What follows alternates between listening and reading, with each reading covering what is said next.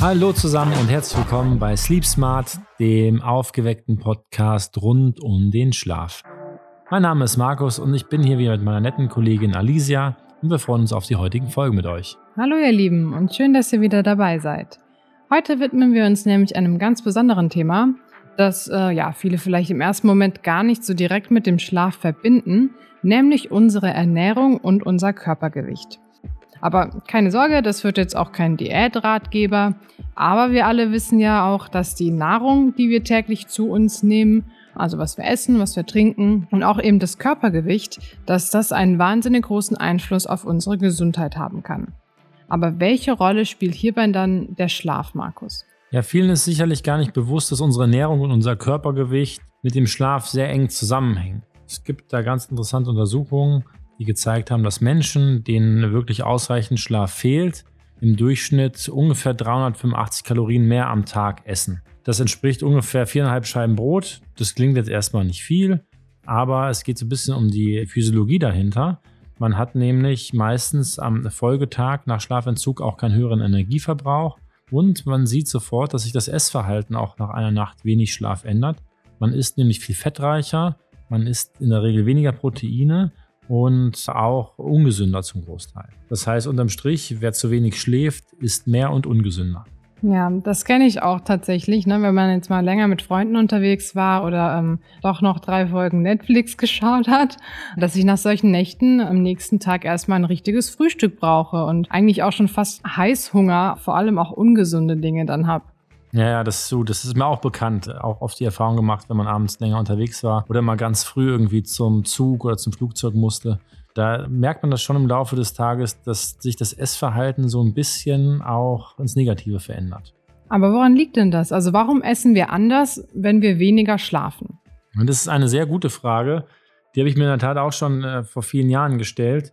Wir haben uns ja schon mal darüber unterhalten, dass im Schlaf äh, sich unsere Energiespeicher im Gehirn wieder auffüllen. Das passiert ja vor allem im Tiefschlaf. Das ist auch eine der zentralen regenerativen Funktionen unseres Schlafs. Das hatten wir in einer der letzten Folgen erläutert. Und Schlafentzug führt wirklich dazu, dass sich die Energielevel im Gehirn, vor allem auch in Regionen, die unsere Nahrungsaufnahme steuern, also im Bereich des Hypothalamus, nicht ausreichend wieder aufladen. Und dadurch wird im Körper signalisiert, dass es ein Energiedefizit gibt und unter anderem versucht der Körper dadurch, durch eine höhere kalorische Nahrungsaufnahme, dieses Energiedefizit auszugleichen.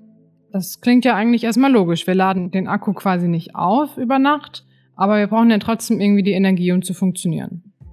Ja, genau richtig. Also wir haben selbst Studien auch durchgeführt schon vor vielen Jahren, wo wir genau das untersucht haben und man sieht wirklich, dass es eine Korrelation gibt mit dem Energiespeicher im Gehirn und dem Schlafverhalten sowie auch der Nahrungsaufnahme am nächsten Tag. Ganz interessant ist auch, dass diese Effekte ja bereits nach einer Nacht auftreten. Aber nicht nur unser Hungergefühl ändert sich nach einer Nacht Schlafentzug, sondern auch unsere Stoffwechselaktivitäten, vor allem unser Glucose, also Zuckerstoffwechsel, als auch der Insulinstoffwechsel.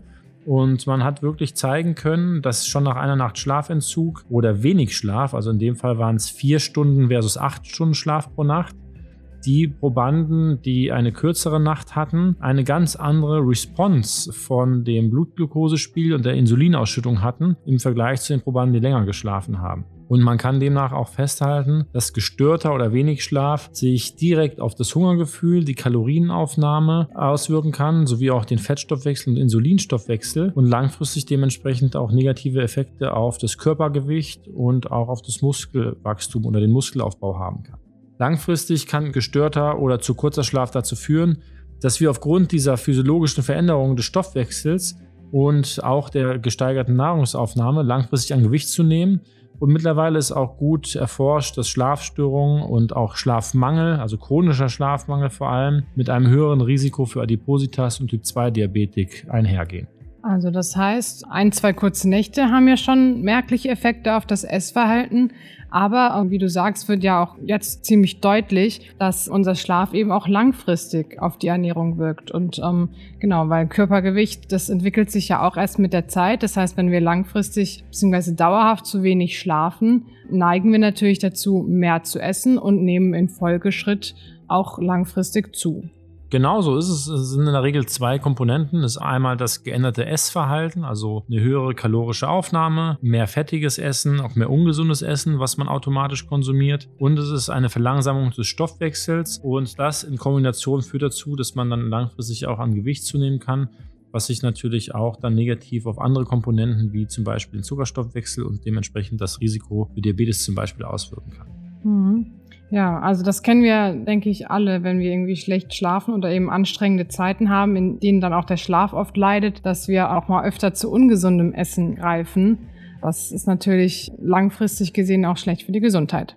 So viel also dazu, was der Schlaf mit unserem Essverhalten anstellt. Aber ähm, wie ist das denn andersherum? Kann denn auf der anderen Seite auch die Ernährung den Schlaf irgendwie beeinflussen? Ganz genau, die Ernährung kann auch unseren Schlaf im Gegenzug beeinflussen.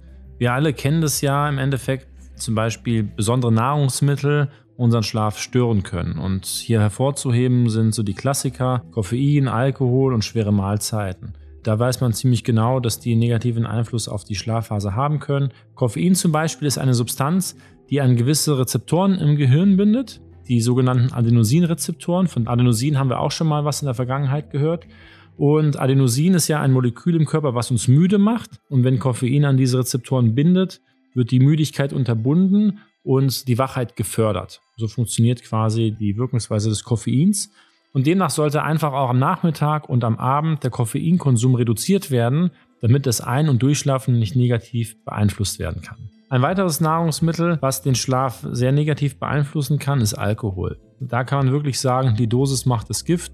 Ein Glas Rotwein zum Beispiel am Abend hat jetzt keinen wirklich negativen Effekt auf das Schlafverhalten, kann sogar eher beruhigend wirken.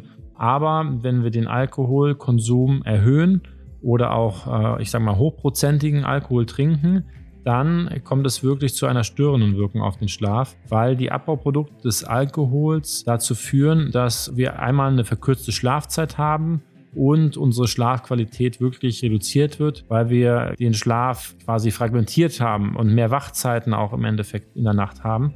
Und dementsprechend sollte man auch auf Alkohol am Abend in größeren Ausmaßen verzichten. Wenn man Alkohol trinkt, empfiehlt sich immer auch der Konsum von Wasser, weil Alkohol im Körper auch die Proteinsynthese hemmt und Wasser einfach wichtig ist, dass die Stoffwechselvorgänge einfach gut weiterlaufen können. Gegen das klassische Feierabendbier ist also ab und zu nichts einzuwenden, oder? Gegen ein Bier am Abend, am Feierabend gerade ist in der Regel ja nichts einzuwenden. Man muss natürlich immer gucken, dass es nicht zur bedingten Routine wird. Klar. Aber in der Regel, ja, Bier hat auch nicht so eine hohe Alkoholkonzentration. Von daher ist es überhaupt kein Problem, wenn man regelmäßig mal ein Bier oder ein Wein trinkt. Äh, in Bezug auf das Schlafverhalten jetzt. Aber man muss natürlich gucken, dass die Dosis und die Regelmäßigkeit immer im Auge behalten werden. Klar. Und was natürlich auch negativ auf das Schlafverhalten wirken kann, sind schwere Mahlzeiten. Wir wissen alle, dass wenn wir abends mal irgendwie eine Haxe gegessen haben oder irgendwie ein ganz schweres Menü, dass irgendwie unser Magen die ganze Zeit weiterarbeitet und wir Probleme haben einzuschlafen, das liegt einfach daran, dass unsere Verdauungsorgane am Abend dann intensiv arbeiten müssen und den Körper wirklich dann auch auf Trab halten und uns das Einschlafen dadurch erschwert wird. Okay, das heißt, Koffein bzw. der klassische Kaffee ist auf jeden Fall bekannt dafür, wach zu machen. Und wie du schon sagst, aus eigener Erfahrung weiß ich auch, dass ja so eine riesige, fettige Pizza als Nachtsnack unglaublich gut schmeckt, aber wirklich schwer und unverdaulich im Magen liegt, ähm, wenn man eigentlich entspannen und auch schlafen möchte. Hast du denn dann irgendwelche bestimmten Regeln, wie man dann mit diesen Lebensmitteln, die du jetzt genannt hast, umgehen kann? Also wie man mit Koffein, Alkohol und ja, schweren Mahlzeiten oder auch fettigen Mahlzeiten, wie man die in den Tag oder in den Abend einbauen kann, ohne komplett verzichten zu müssen und den Schlaf zu stören. Ja, am Ende muss man immer sehen, dass jeder Mensch von uns anders auch auf Mahlzeiten reagiert. Also manche Menschen haben wahrscheinlich, wenn sie den ganzen Tag wenig gegessen haben, am Abend auch wirklich Hunger Und es ist auch im Gegensatz nicht gut hungrig ins Bett zu gehen. Von daher hängt es wirklich ein bisschen immer von der eigenen Konstitution ab und auch dem, dem Tagesablauf. Man kann pauschal sagen, dass Koffein ab 16, 17 Uhr reduziert oder gemieden werden sollte, weil das einfach für viele Menschen im Endeffekt auch dann noch zu einer erhöhten Wachheit führen kann. Eine zweite Sache ist Alkohol, wie schon erwähnt, eher in moderaten Mengen nicht zu hochprozentig und in Kombination idealerweise immer mit, mit Wasser konsumieren. Und am Abend sollte auch nicht zu fettig und ballaststoffreich gegessen werden, weil das Verdauungssystem unnötig belastet und das Einschlafen erschweren kann. Das bedeutet aber nicht, äh, dass man am Abend gar nichts essen sollte, oder? Nein, im Gegenteil. Auch ein leerer Magen kann wirklich den Schlaf stören. Außerdem gibt es auch Lebensmittel und Nährstoffe, die sich wirklich positiv auf den Schlaf auswirken können. Wenn wir uns mal die Grundnährstoffe anschauen, und zum Beispiel auch mal die Proteine, Kohlenhydrate und Fette, ist es wirklich so, dass es auch sehr sinnvoll ist, hier eine gute Kombination zu wählen. Proteine können nämlich die Schlafqualität verbessern. Wir wissen auch, dass Proteine die anabolen Prozesse, die während des Schlafs ablaufen, gut unterstützen können und dass auch spezielle Aminosäuren vor allem sich sehr positiv auf das Einschlafen auswirken können. Da kommen wir sicherlich in weiteren Folgen nochmal drauf zurück. Aber hier ganz kurz zu nennen, die Aminosäuren L-Glycin und L-Tryptophan, die sich sehr positiv auch auf den Schlaf auswirken können. Bei den Kohlenhydraten ist es so, dass eine kohlenhydratreiche Ernährung vor allem auch zu einem schnelleren Einschlafen beitragen kann. Es wurde schon recht gut untersucht, dass Nahrungsmittel mit einem hohen glykämischen Index, das heißt äh, Nahrungsmittel, die recht schnell den Blutzuckerspiegel ansteigen und wieder abfallen lassen, wie zum Beispiel weißer Reis, Nudeln, Kartoffeln oder Brot, den Schlaf eher fördern können wenn sie spätestens eine Stunde vor dem Zubettgehen verzehrt werden. Und bei den Fetten ist es in der Regel so, dass äh, man hier so ein bisschen differenzieren muss, welche Arten von Fetten man konsumiert. Vor allem die ungesättigten Fettsäuren sollten bevorzugt werden. Zum Beispiel Fisch mit einem hohen Gehalt an Vitamin D oder Omega-3-Fettsäuren scheinen sich sehr positiv auf den Schlaf auszuwirken. Und äh, wenn man das nicht in zu hohem Maße konsumiert, kann es auch dementsprechend dann den Schlaf sogar fördern. Also wie immer sollten wir auf ein gesundes Gleichgewicht der Nährstoffe achten. Das haben wir ja gelernt. Und dann gegen Abend oder vor dem Zubettgehen eher leicht verdauliche Lebensmittel einzunehmen. Ausreichend zu trinken ist aber vielleicht auch noch ein Punkt, auf den man tagsüber achten sollte, oder? Ja, richtig. Das ist natürlich auch sehr wichtig für unsere Körperfunktion, unseren Stoffwechsel und auch für einen guten Schlaf, dass wir über den Tag hinweg genügend Flüssigkeit konsumieren und vor allem auch keine Flüssigkeiten, die zu viel Zucker oder auch Koffein beinhalten. Alles klar. Das äh, sollten wir uns also fest vornehmen. Hier, ich nehme mal direkt einen Schluck damit wir das auf jeden Fall abgehakt haben. So, aber Markus, eine Sache möchte ich auf jeden Fall noch wissen.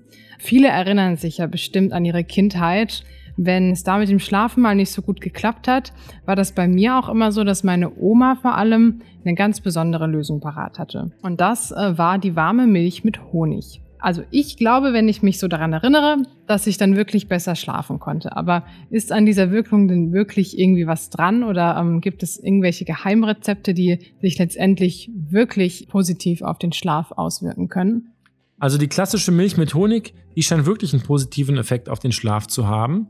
Und es liegt an zwei Komponenten. Einmal enthält Milch natürlich Eiweiße, unter anderem auch die Aminosäure L-Tryptophan. Und ähm, dieses L-Tryptophan, das kann im Körper weiter zu Melatonin verstoffwechselt werden. Hat aber in der Regel ein Problem, ins Gehirn zu kommen. Und der Honig, den wir zusätzlich zu dieser Milch dann konsumieren, führt aber dazu, dass wir eine erhöhte Insulinausschüttung haben, weil es ja Zucker ist, und erleichtert dadurch die Aufnahme des L-Tryptophans ins Gehirn, weil es andere Transporter dafür quasi blockt. Das ist so die physiologische Erklärung. Unterm Strich kann man dann sagen, dass dieses Getränk einfach sich sehr positiv auf den Schlaf auswirken kann und gerade auch bei Kindern so ein Glas auch genügend Menge an L-Tryptophan beinhaltet, um den Schlaf positiv beeinflussen zu können. Von daher scheint hier wirklich wissenschaftlich auch was dran zu sein an diesem Tipp von Oma. Ein weiteres Geheimmittel ist auch Sauerkirschsaft. Wir wissen mittlerweile, dass eine bestimmte Sorte von Sauerkirschen die äh, Melatoninproduktion im Körper erhöhen kann und Studien mit Patienten, die an Insomnie, also Schlaflosigkeit, gelitten haben, konnten wirklich einen positiven Effekt auf das Einschlafen zeigen. Wir wissen alle auch, dass Magnesium einen sehr positiven Effekt auf das Nervensystem haben kann, in der Form, dass es das Nervensystem beruhigt und es gibt auch schöne Studien, die schon bei ungefähr 400 Milligramm Magnesium gezeigt haben, dass wir eine Zunahme des Tiefschlafanteils haben und eine Reduktion des Stresshormons Cortisol. Von daher sind magnesiumhaltige Nahrungsmittel vorm zu Bett gehen auf jeden Fall auch zu empfehlen. Ja, super, ähm, Markus. Da hast du mir und unseren Zuhörern ja wieder einige interessante Infos geliefert. Dass der Schlaf super wichtig für die Gesundheit ist, das wissen wir ja eigentlich schon. Aber er hat eben auch einen ganz starken Einfluss auf unsere Ernährung. Wer also vor allem über längere Zeit schlecht oder auch zu wenig schläft, der isst mehr und steigert langfristig das Körpergewicht. Und auf der anderen Seite sollten wir für einen guten Schlaf auch darauf achten, was wir am Abend essen und trinken und welche Nährstoffe wir zu uns nehmen. Da bin ich aber auch froh, dass äh, meine Oma mir damals ein wirkungsvolles Geheimrezept gegeben hat. Ich habe ja schon gesagt, ich hatte immer das Gefühl, dass es mir auch wirklich ein bisschen geholfen hat. Aber hast du denn noch mal ganz quick and dirty die wichtigsten Tipps zur Ernährung vor dem Schlaf? Ja, zusammenfassend kann man eigentlich sagen, kein Koffein ab 16 Uhr, leichte und ausgewogene Abendmahlzeiten, vor allem auch reich an Aminosäuren, Alkohol immer in moderaten Mengen und meistens in Kombination mit einem Glas Wasser auf jeden Fall zu empfehlen. Perfekt. Danke für deinen Rat, Markus. Ja, und damit verabschieden wir uns für heute und sagen Danke fürs Reinhören und bis zum nächsten Mal bei Sleep Smart. Bis dahin, schlaft gut. Schlaft gut und bis bald.